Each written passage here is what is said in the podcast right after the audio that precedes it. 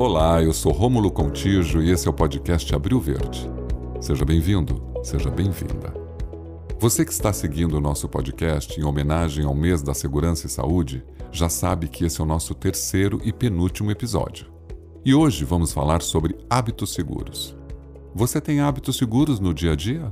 Como, por exemplo, verificar se o local que você está, seja dentro ou fora da empresa, é seguro? Você tem o hábito de fazer isso? Os hábitos surgem porque o cérebro está o tempo todo procurando maneiras de poupar esforço. Se deixado por conta própria, o cérebro tentará transformar quase qualquer rotina num hábito. Um cérebro eficiente deixa de pensar só nas coisas básicas e abre espaço para grandes oportunidades, inclusive se proteger e se prevenir no trabalho. Se eu formo um hábito, deixarei de usar minha capacidade racional plena na hora de decidir. Você já sabe que o hábito é a maneira usual de ser, fazer, sentir. É o costume que você tem, é a regra, é o modo, é a mania. Uma maneira permanente ou frequente de nos comportarmos. O hábito pode ser entendido como uma rotina motora ou cognitiva. Isso quer dizer mental, uma vez acionada, se completa sem a supervisão do consciente. Logo, o mesmo é automático, é inconsciente. Eles são verdadeiros atalhos para pouparmos energia. Com a repetição e com a rotina, ele se transforma em algo intuitivo, e através disso obtemos uma recompensa, nos satisfazemos com isso. Viu como um hábito é criado? A qualidade dos nossos hábitos influencia diretamente a qualidade da nossa vida. No decorrer da vida, adquirimos vários hábitos. Muitos deles, você já sabe, se tornam automáticos. Nem percebemos que fazemos.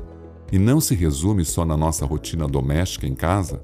Quando trabalhamos muito tempo na mesma função, também adquirimos alguns hábitos, o que muitas vezes facilita a nossa rotina. Porém, se não for um hábito seguro, o risco de um acidente é alto.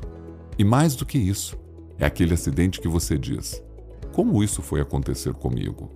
Como eu disse no começo, muitas das vezes reproduzimos esses hábitos de maneira automática, inconsciente, e é por isso que não enxergamos como o incidente aconteceu.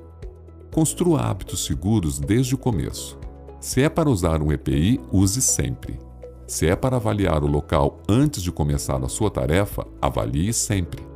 Desta forma, o cérebro entende que um hábito seguro foi criado e vira uma fonte de prevenção. Os hábitos cedo ou tarde irão se refletir na sua saúde.